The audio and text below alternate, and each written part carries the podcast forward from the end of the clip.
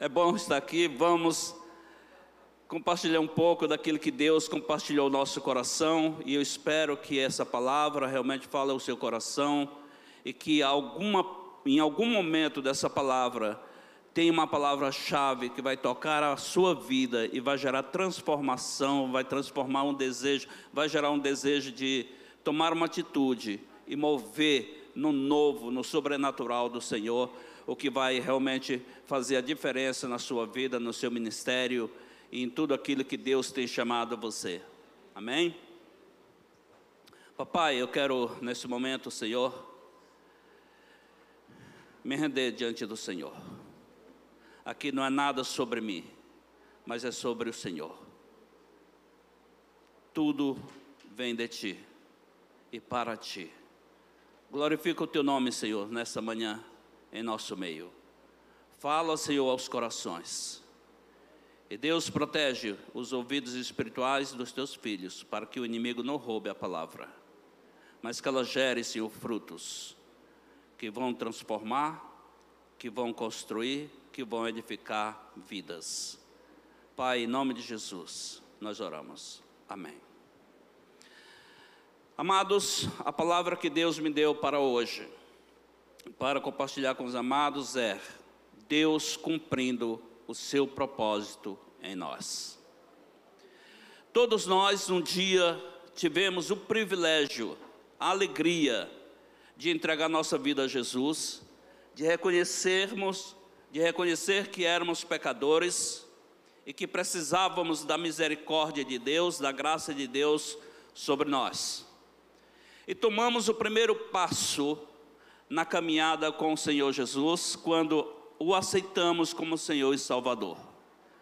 Salvação recebemos pelo sacrifício de Jesus na cruz, mas esse é apenas o primeiro passo.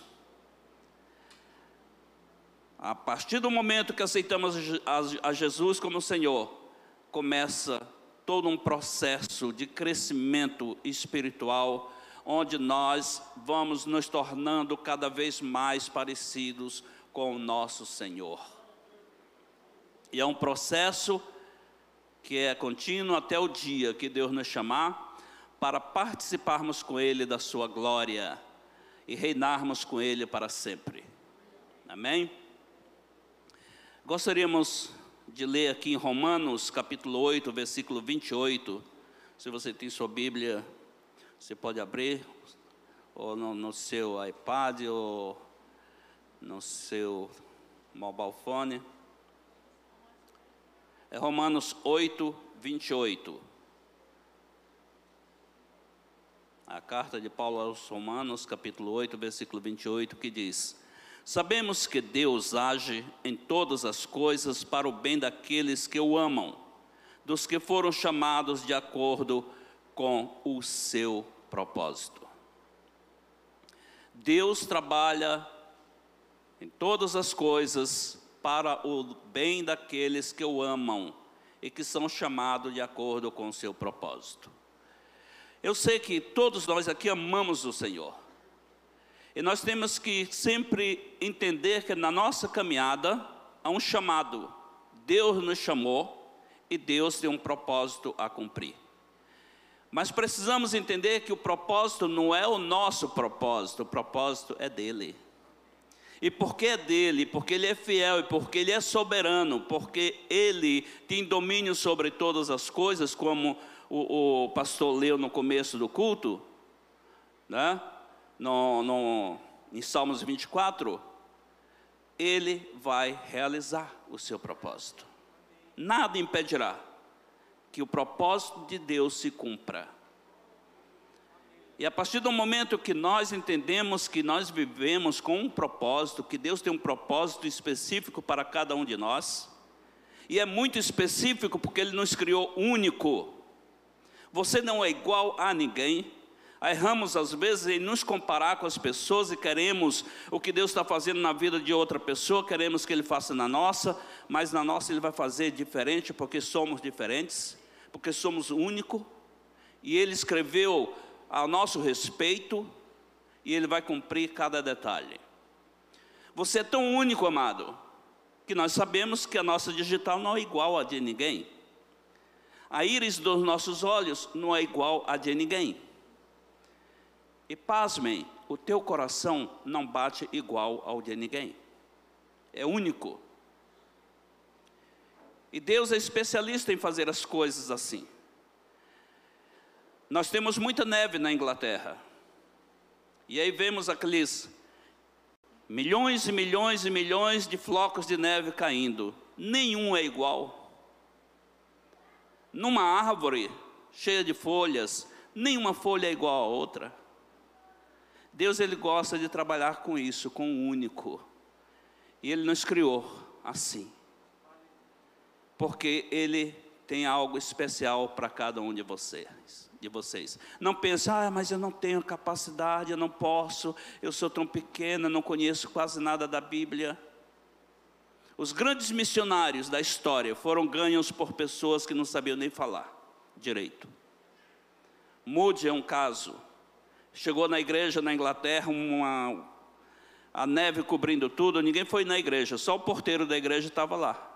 E ele chega e diz: Me fale, me fale do amor de Jesus. O que foi que você fez para ser salvo? Ele disse: Não, espere o pastor chegar. Eu não sei falar, não. Você espera ele.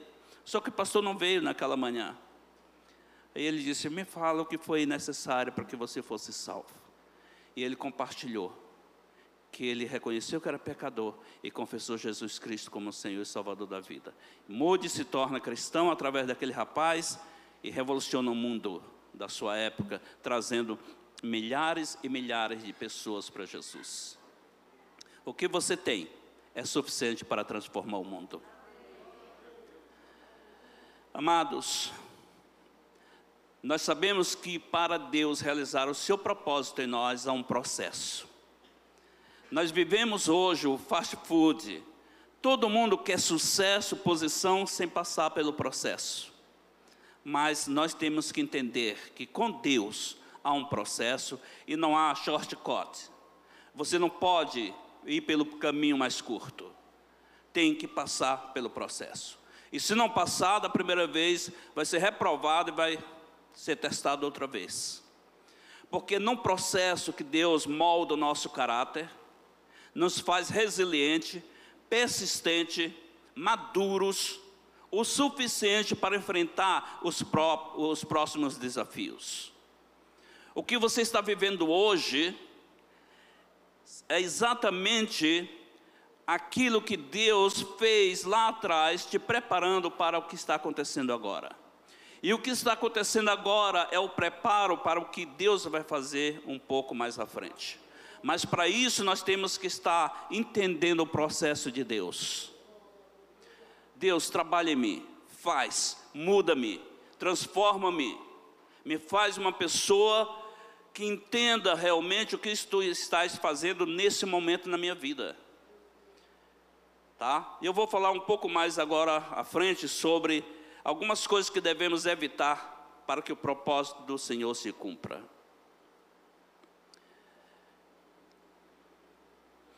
Ah, uma coisa interessante que precisamos entender, toda vez que Jesus ele queria ensinar algo às pessoas, ele contava uma história. As parábolas são histórias que ele contava que envolvia o dia a dia daquelas pessoas. Estevão, quando estava ali diante daqueles homens que o apedrejaram, ele contou a história do povo de Israel, do começo ao fim. Paulo, quando estava na, na frente lá do, do, do rei Agripa, também ele contou toda a história do povo de Israel, até chegar no ponto que eles diziam por que, que eles seguiam a Jesus, por que eles serviam a Jesus. Uma história que, que traz é, é, fundamento para aquilo que nós cremos. E eu gostaria de compartilhar algumas histórias com vocês nessa manhã histórias que nos ajudam a crescer e nos ajudam, além de admirar a vida dessas pessoas da Bíblia, nos ajudam também a desejar ser igual a eles. E olha que esses homens e mulheres da Bíblia dos quais eu quero falar com vocês nesta manhã. Eles não tinham o Espírito Santo de Deus permanente neles, como nós temos agora. O Espírito Santo de Deus que vive em nós continuamente. Eu, eu creio que vocês já ouviram dizer, e muitos pregadores falam sobre essa questão, que a gente vai chegar no céu, vai encontrar com Davizão lá, né, Davi, dizer, meu amigo, me fala como é que foi sair da posição que você saiu, se tornou rei e fez história e fez as coisas acontecerem. Me conta como é que foi toda a tua experiência. Ele disse: Não, não, minha experiência diante da sua não dá nem para comparar. Me fala como é que foi carregar o Espírito Santo dentro de você durante toda a tua caminhada. Gente, é muito grande, é, é algo poderoso demais termos Deus vivendo em nós continuamente. Nós podemos começar com a vida, eu gostaria de começar com a vida de José. Meu nome é José, José Henrique. Eu amo a vida de José. José é um jovem sonhador, era o queridinho do papai, né? E, e teve aqueles sonhos que Deus o revelou e de repente os irmãos com ciúme pretendem matá-lo. Aí Rubens vai lá e intercede: não, não mata o jovem, joga ele aí num poço. E aí joga ele num poço e o sonho vai junto. Aquele sonho de José é dissipado, aparentemente dissipado ali naquele poço. E aí depois, passando aquela aquele grupo de ismaelitas indo para o Egito, eles tiram ele, vendem ele como escravo para o Egito. Chegando no Egito, José vai ser escravo na casa de Potifar, servindo ali. E a palavra de, de Deus diz que tudo que José colocava a mão prosperava. Ao ponto de Potifar deixar tudo nas mãos de José. E ele administrava a casa e tudo ia prosperando, e, e os bens de Potifar iam aumentando, iam desenvolvendo de melhor para melhor o tempo todo. E a Escritura diz: Deus estava com ele. Deus estava com José. Agora, uma coisa interessante que precisamos entender: eu, eu posso afirmar isso categoricamente, sabendo que isso é verdade plena. Deus está contigo. Deus está contigo, Ele não te abandona, Ele não te deixa. Agora, uma coisa, amados, que a gente via na vida de José: José estava com Deus. José conhecia Deus, e ele se rendia na presença de Deus, e ele nunca duvidou do sonho que Deus deu a ele. José foi tão fiel a Deus, que ele teve toda a chance de fazer coisas erradas, mas ele nunca fez, porque ele sabia quem Deus era e quem ele era em Deus. E ali na casa de Potifar, ele é acusado pela mulher de Potifar de assédio sexual e por conta disso injustamente é colocado na prisão. E lá na prisão, diz a palavra, Deus estava com ele. E porque Deus estava com ele, ele fez a diferença e se tornou líder dos prisioneiros. E tudo ali ele administrava naquela prisão. Amados, uma coisa linda que eu vejo na vida de José, isso é lição para nós, principalmente como líderes. Ele não murmurava. Ele não murmurava. E a outra coisa linda também, ele tinha lugar no seu coração para o perdão. Ele perdoou os seus irmãos e ele entendeu o propósito de Deus para a vida dele.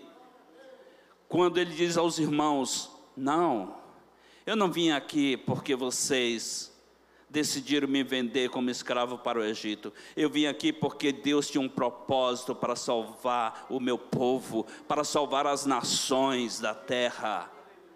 E vocês apenas foram instrumentos nas mãos de Deus para que o propósito de Deus se cumprisse em minha vida. Quantas vezes nós enfrentamos problemas, situações e a gente pensa: ah, eu estou só, por que, que isso está acontecendo? Está acontecendo porque Deus está orquestrando algo grande para a sua vida. quando situações vêm a nós, não murmura, mas adora o Senhor. É fácil adorar a Deus quando tudo vai mal? Não é, mas é o poder da adoração que vai quebrar toda situação, tudo que, é, que o inimigo pode tentar contra a sua vida. Somente através da adoração. E nós sabemos que Deus nos chamou com um propósito. E um dos principais propósitos de Deus é que o glorifiquemos. Como vamos glorificar a Deus? Confiando, crendo, sabendo que Ele é fiel, que Ele é Deus e Ele vai cumprir. E também amando pessoas, cuidando de pessoas e trazendo essas pessoas para mais perto de Deus. Deus nos chamou. E quando nós nos levantamos, ontem eu estive num churrasco maravilhoso, comi um carneirinho assim que estava uma beleza. E lá eu vi um rapaz, sabe aquele tipo de servo que pula nas oportunidades para servir? Era aquele rapaz. Tudo que estava acontecendo, ele estava atento, estava fazendo, estava ali servindo a todo mundo com alegria. Quem tem coração de servo é assim. Ele pula nas oportunidades de servir. E Deus nos chamou para servir. Jesus veio para servir. Então, amados, vamos agora um pouco mais à frente. Falar um pouco sobre a vida de Moisés. Moisés, ele cumpriu o seu propósito, o propósito de Deus para a vida dele, de uma forma maravilhosamente grande. Nós sabemos que o Faraó tinha decretado que todo menino do sexo masculino que nascesse do povo hebreu deveria ser lançado no rio Nilo para os crocodilos, que eram os deuses egípcios, para devorar aquelas crianças. Mas Deus tinha um propósito específico para Moisés e dar estratégia para sua mãe, para sua irmã, colocá-lo no cesto e colocar no rio e aquele bebê desce naquele cesto e vai chegar nas mãos da filha de Faraó. Deus ele tem um senso de humor fantástico. Ele usa os inimigos dele para que o nome dele seja glorificado, para realizar o seu propósito. E ele coloca aquele garoto para ser neto de Faraó. Faraó cuida dele, dá uma excelente educação, treina ele para ser um excelente líder. Tá? E o propósito de Deus vai se cumprindo na vida de Moisés. Só que Moisés cresce, e ele toma consciência de que ele não é egípcio, ele é do povo hebreu, ele é parte do povo hebreu. E ele começa a entender que Deus tem um chamado para a vida dele. Só que no ímpeto de querer fazer alguma coisa para Deus, e aí é onde nós erramos, porque muitas vezes nós estamos querendo fazer as coisas para Deus, e Deus está dizendo: não, não faz para mim, faz comigo.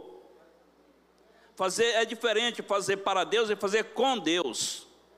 Moisés tenta fazer algo para Deus, matando alguém que estava maltratando um, um, um, colega, um irmão hebreu. E por conta disso, ele tem que fugir do palácio e vai para o deserto cuidar de ovelhas, e ali ele aprende a cuidar de pessoas. E porque ele tentou pela força do próprio braço, ele teve que esperar mais 40 anos. Né? Como vocês sabem, Moisés, ele passou 40 anos da vida dele pensando que era alguma coisa, outros 40 entendendo que não era nada, e outros 40 aprendendo a ser quem Deus queria que ele fosse. E aí então, Moisés vai, para o deserto. E lá Deus chama eles. Vamos? Ele disse, não, não, não, não, não dá, não dá. Ninguém vai me ouvir. Ele disse, agora vai. Porque agora eu estou contigo. Agora nós vamos juntos. E a coisa vai acontecer. Porque o meu propósito vai se cumprir na tua vida. E agora tu não estás trabalhando para mim, tu estás trabalhando comigo. E vai ao Egito e liberta o povo. E leva o povo para a terra prometida. E uma coisa interessante, amados, Moisés se torna do homem mais iracundo ao homem mais manso da terra. Pelo processo lá no deserto, Deus ensina ele a ser um homem manso. Ensina ele no processo de conduzir o povo para a terra prometida a ser um homem manso. E nós, como líderes, precisamos ser pessoas mansas. Precisamos ser pessoas que entendam que Deus tem um propósito lindo para realizar através das nossas vidas, para ser uma bênção na vida de pessoas. E para isso temos que agir com amor e mansidão. Mas Moisés, ele cumpre o propósito, nós sabemos que no final ele não entrou na terra, por um simples detalhe que também é propósito de Deus. A gente pensa, ah, porque ele errou, ele bateu lá naquela rocha com força, aquela rocha representa Jesus, e a água saiu, e Moisés perdeu a oportunidade de entrar na terra, por isso, por aquilo. Deus tinha um propósito, ele sabia que se Moisés chegasse na terra, e quando ele morresse naquela terra, ele ia ser endeusado e talvez tomar até o lugar de Deus para aquele povo. Mas Deus antes disse: não, não é, não é sobre Moisés, é sobre mim e é eu que vou conduzir. O, o, o, todo o processo, Moisés disse: Olha, Deus, se tu não for comigo, eu não vou de jeito nenhum. Eu tenho, preciso do Senhor o tempo todo comigo. Mas no final, Deus disse: Agora o teu tempo acabou, eu vou findar o processo com outra pessoa. Processo de Deus, é o propósito de Deus, amado. A gente às vezes não entende. Ah, por que, que isso aconteceu? Foi um homem que se dedicou tanto. Propósito de Deus. Nós estamos aqui apenas para servir e glorificar o nome dEle.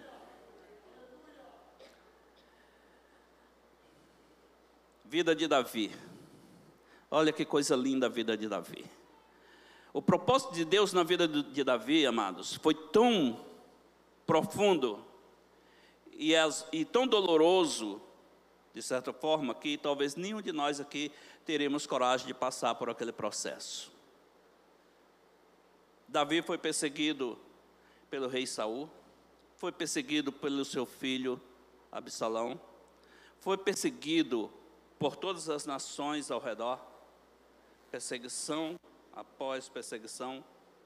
No entanto, Davi, ele manteve o coração dele voltado para Deus. E em tudo, Davi trazia diante de Deus as coisas boas ou ruins da vida, ele trazia diante de Deus. E por isso ele era um homem segundo o coração de Deus.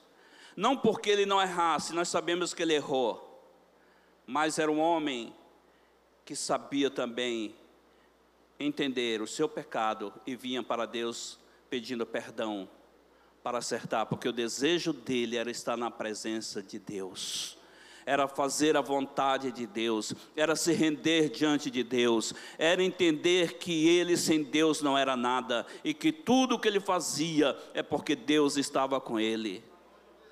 Então, Davi é um exemplo de vida para nós, porque era um homem com, com as suas dificuldades, com alguns erros que cometeu, mas era um homem que trazia diante de Deus, na presença de Deus, a sua vida, os seus acertos e os seus erros. E muitas vezes, como líderes, nós tentamos fazer a coisa ou puxar as coisas para que aconteçam da forma que nós planejamos ou que nós queremos e não trazemos, às vezes, na presença de Deus para que Deus seja Deus em tudo. Porque a gente sabe, como ser humano, amados, a gente diz assim: Deus, eu, I, I surrender, eu rendo tudo a Ti é tudo do Senhor, eu não sou nada, eu estou aqui, eu rendo tudo a Ti. Mas na hora que o processo começa, a gente tenta fazer a nossa parte. A gente tenta meter o nosso dedinho lá e fazer, ah, assim, ah, eu poderia fazer assim. A gente rende tudo a Deus. Mas é inconfortável demais quando nós não temos controle de nada. Como é confortável a gente estar no controle da situação, não é verdade? Você tem controle da situação, está tudo indo bem e tal, você sabe como conduzir a coisa. Mas no momento que você tem que perder o controle de tudo e deixar nas mãos do Senhor, 100% para Ele fazer, para Ele ser Deus em tudo em nossa vida, eu te digo, não é confortável, mas vale a pena, porque Deus, seus pensamentos, seus caminhos são mais altos do que os nossos. E Ele, quando faz, faz com perfeição. Você tem grandes projetos para realizar? Deus tem maiores que os seus. Você tem sabedoria como administrar bem? Deus administra melhor. Então, quando nós permitimos que Ele seja Deus em tudo em nós, em nossas vidas, na nossa família, as coisas começam a acontecer. E acontecem bem, porque Ele é Deus e Ele quer o melhor para nós, Ele é Pai. É maravilhoso quando nós realmente nos rendemos ao Senhor e deixamos Ele estar no domínio. Mais uma vez, só para lembrarmos que Deus é maravilhoso e Ele tem esse senso de humor maravilhoso, é que Ele pega Moisés lá do palácio e leva lá para o deserto para cuidar de ovelhas. Aí pega Davi lá do campo, cuidando de ovelhas e leva para o palácio. Nosso Deus é grande. Nosso Deus é maravilhoso. E quando Ele tem um propósito, Ele faz esse tipo de coisa. Quem poderia imaginar que Davi, um pastor de ovelha, pudesse se tornar o grande rei de Israel? Aquele rei que unificou o povo de Israel, unificou os dois reinos, Judá e Israel. O homem que escreveu salmos expressando a sua paixão por Deus, o seu conhecimento de Deus, a sua intimidade com Deus, que até hoje Davi fala mais as nossas vidas através dos salmos do que como estadista, do que como rei. Sabemos que ele foi um grande rei, mas todos nós conhecemos Davi pelos seus salmos. E nesses três mil anos, continuamos recitando, continuamos lendo, continuamos sendo edificados pelos salmos de Davi. Adorador ele é mais conhecido como adorador do que como rei, para todos nós. E como nós temos sido edificados pelos salmos de Davi. Eu me converti, eu era ator de teatro e alguém um dia virou para mim e disse: Se eu te der uma Bíblia, tu lê? Falei: Eu leio, eu leio tudo, eu gosto de ler qualquer livro, me dá aí que eu leio. E eu comecei a ler a Bíblia, mas eu não cria, em nada que estava ali escrito, mas quando chegou ali nos Salmos, eu comecei a entender: existe um Deus que me ama, existe um Deus que se importa comigo, existe um Deus soberano. E comecei a crer na palavra de Deus, aquilo foi gerando fé no meu coração e eu entreguei minha vida para Jesus. E quantas pessoas na face da terra foram salvas pelos salmos de Davi? É, é, é, muito lindo quando a gente entende realmente os propósitos de Deus.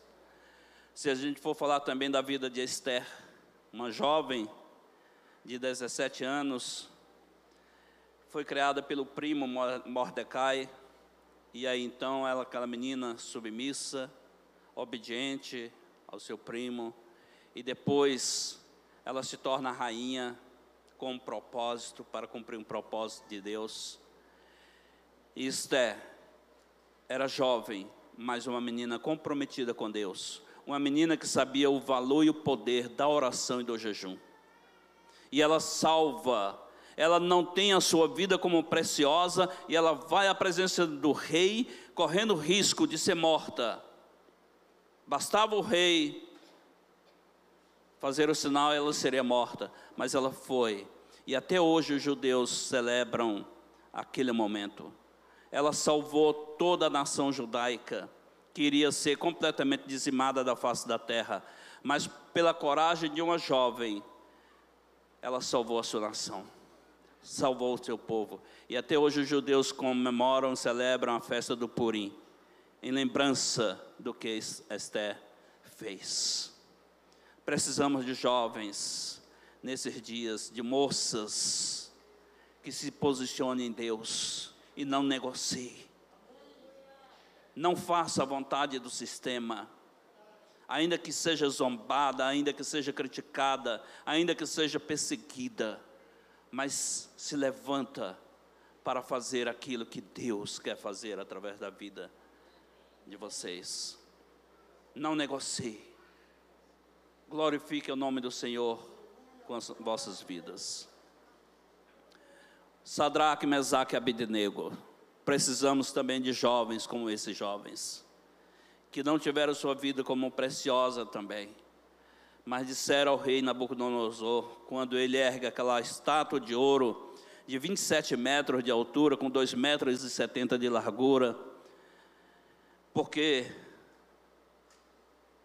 Daniel tinha interpretado o sonho, quando ele viu aquela estátua com a cabeça de ouro, né, o peito de bronze, ferro e outros tipos de metais, e eles, ele começa a se orgulhar. Ele disse: Não, não, se a cabeça de ouro sou eu, eu vou fazer uma estátua toda de ouro, porque eu quero dominar sobre toda a terra e para sempre.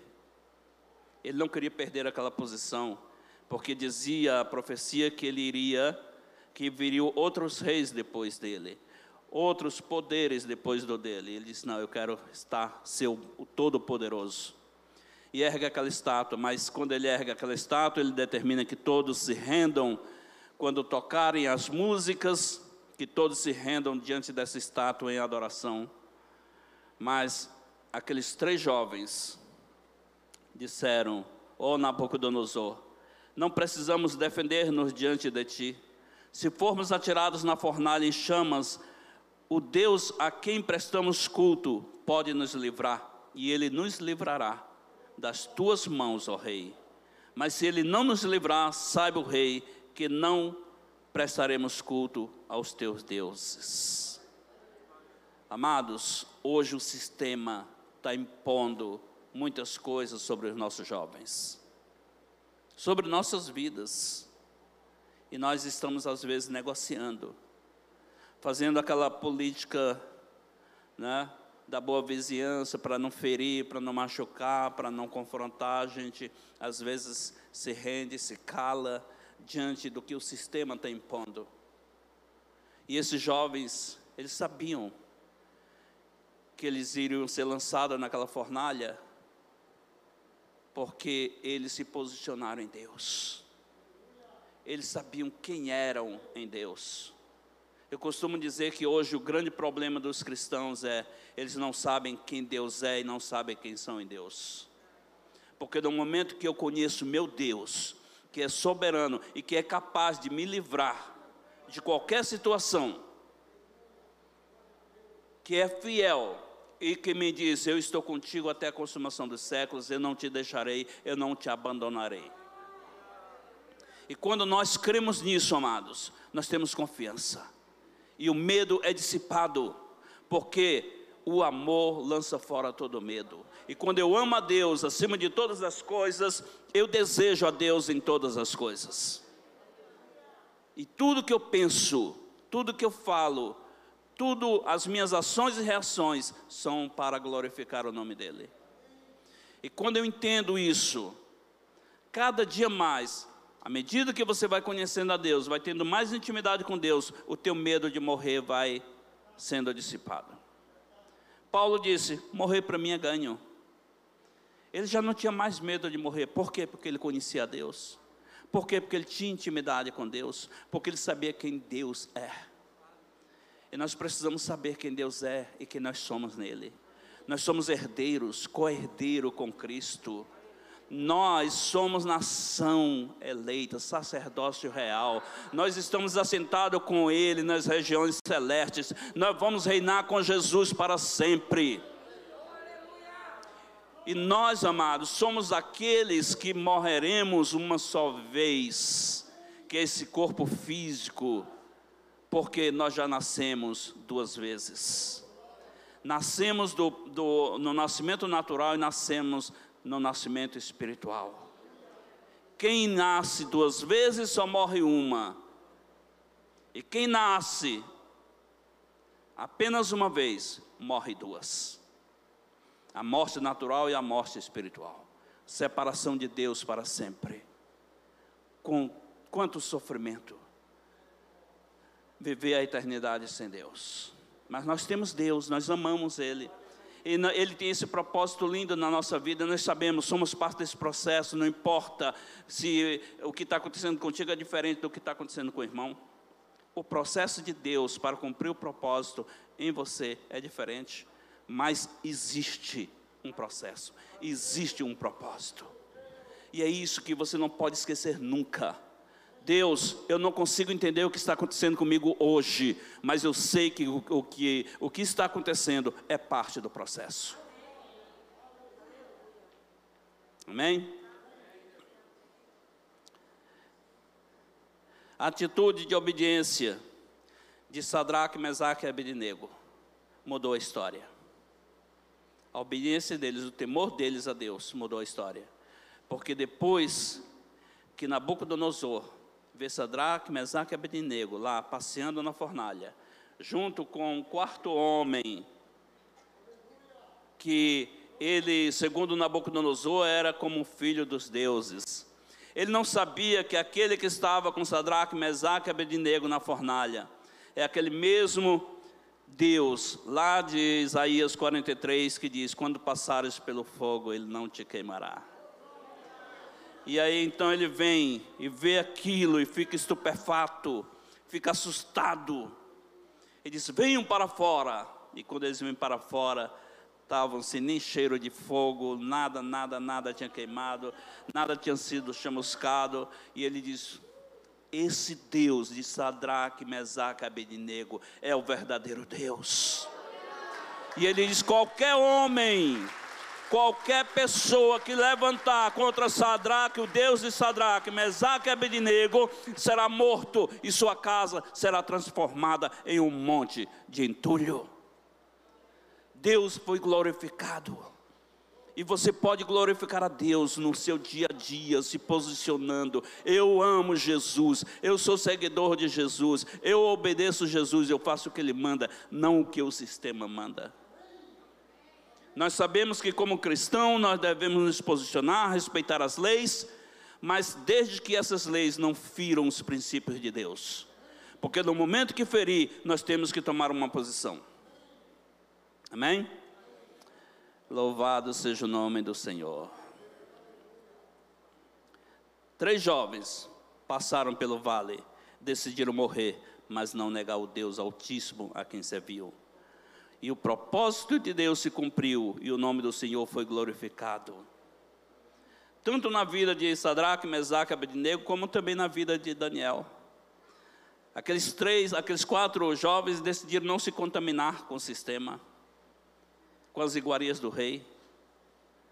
E a Bíblia diz que Daniel, ele tinha um espírito excelente. Ele tinha o um Espírito Santo de Deus.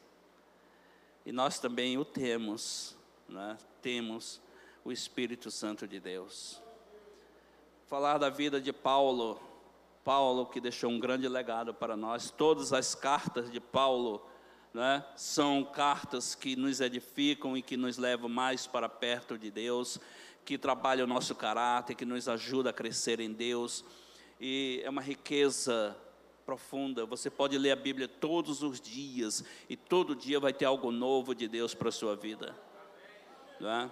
E quantas revelações né, vão, é, é, vêm até nós através da, da, da, do ensino de Paulo, das cartas de Paulo. Eu tenho crescido tanto, todo dia eu estou lendo a Bíblia e diz, meu Deus, isso que é novo, completamente novo, palavra revelada, e Deus está sempre trazendo algo novo para nós. Tantos homens, tantos homens e mulheres da Bíblia que marcaram a história, porque mantiveram o seu coração alinhado com o coração do Pai, com o coração de Deus.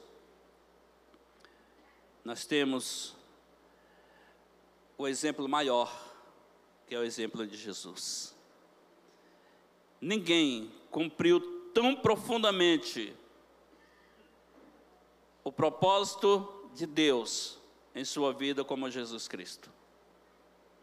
Jesus Cristo ele cumpriu nos mínimos detalhes deixou a sua glória, se torna homem, vai àquela cruz voluntariamente, porque te amou, porque me amou, porque tem um propósito para realizar nossas vidas, e Ele quer que o propósito de Deus se cumpra em nossas vidas, e Ele se doou para que nós possamos ter vida eterna, para que de dentro de nós, como a pastora falou, fluam rios de água viva.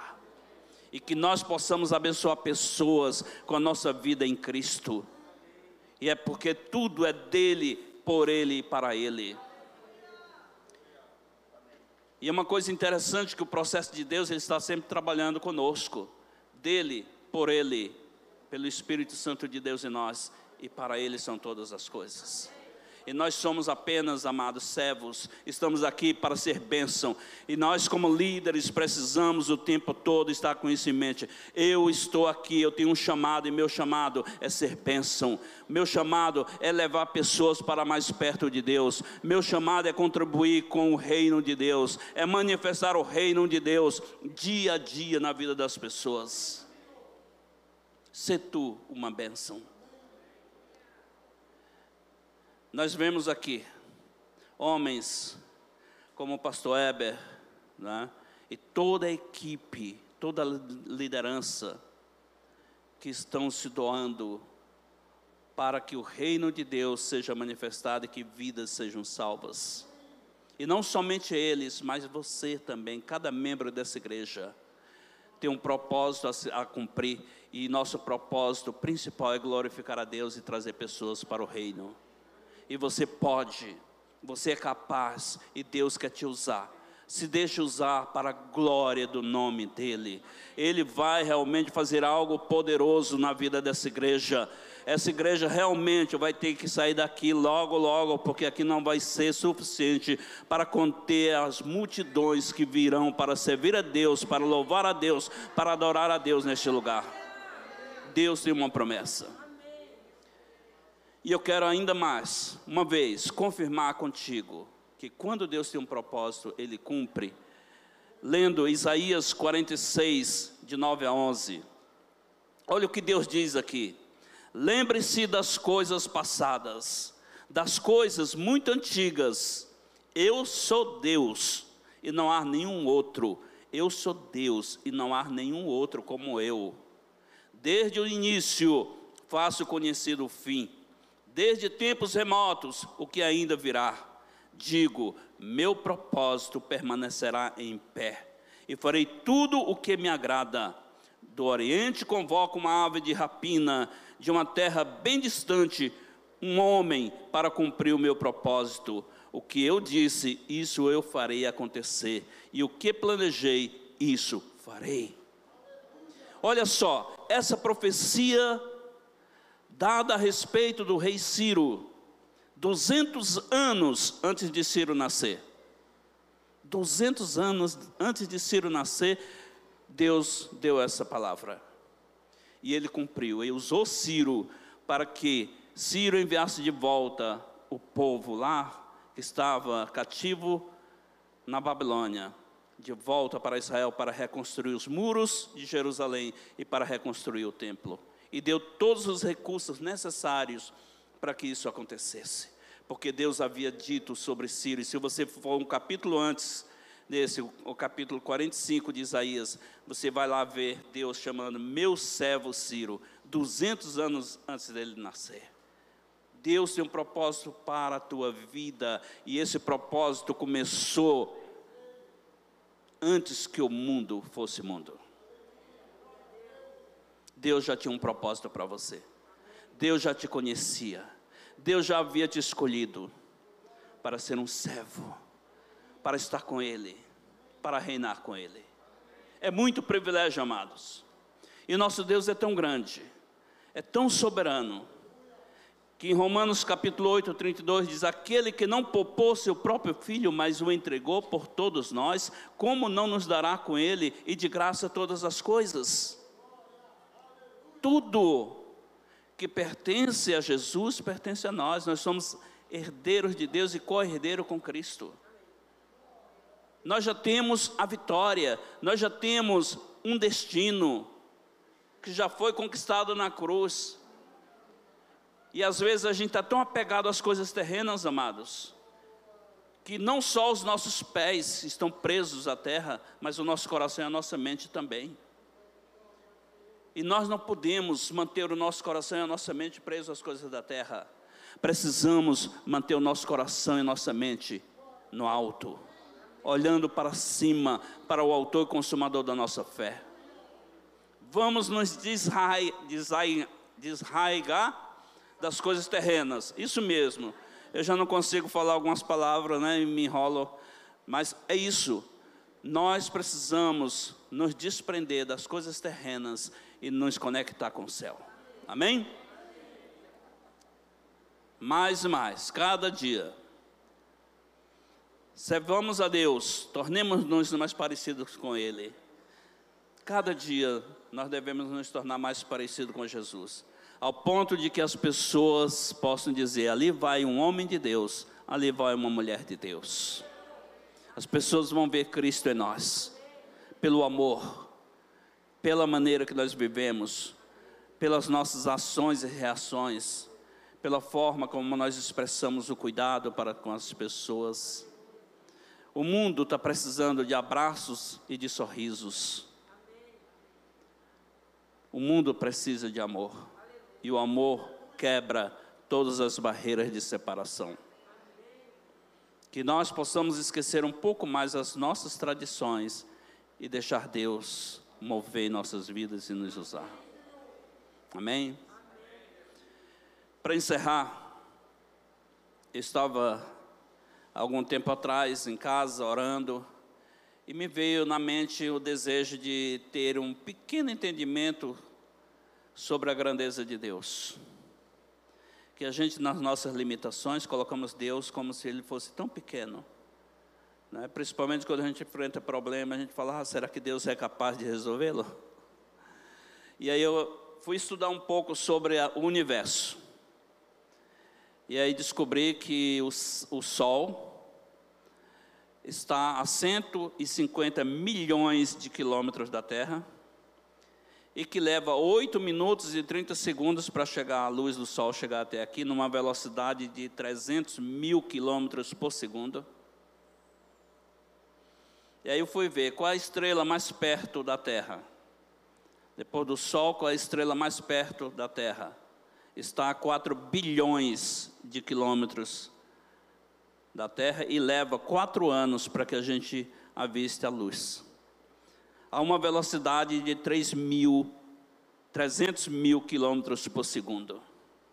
Leva quatro anos para a gente ver a luz daquela estrela. Cabe dentro do Sol 130 milhões de planetas Terra. Você pode imaginar quão grande é o Sol? 130 milhões de terras cabe dentro do Sol. Agora o Sol cabe dentro de estrelas, aí uns três, quatro sols dentro de uma estrela. A grandeza de Deus, a soberania de Deus. E esse Deus que só na nossa galáxia nós temos 200 milhões, bilhões, desculpe, 200 bilhões de estrelas. E aí há outras galáxias com muito mais, e Deus conhece todas elas e chama elas pelo nome. E esse Deus tão grande, tão soberano, tão poderoso, tão glorioso, resolveu te escolher para ser filho, para ser filha amada. E Ele cuida de ti, Ele não te abandona em nenhum segundo. Em todo o tempo Ele está contigo. Não tenha temor, não tema nada. Deus é contigo. Ele é muito grande, amados. A palavra diz que ele olha o universo no relance do seu olhar. Olhou, já viu tudo. Ele pesa o pó da terra em balança de precisão. Ele tem as águas de todo o oceano, de todos os oceanos da terra, ele tem na palma de suas mãos. Nosso Deus é muito grande. E Ele te ama. Mas te ama demais, que deu seu único filho para morrer no teu lugar, para te resgatar e trazer para Ele e dizer: Filho, filha, eu te amo. Eu dei tudo que era preciso para ter você. Deus tem um propósito na sua vida. E o seu propósito vai se cumprir. Que Deus te abençoe.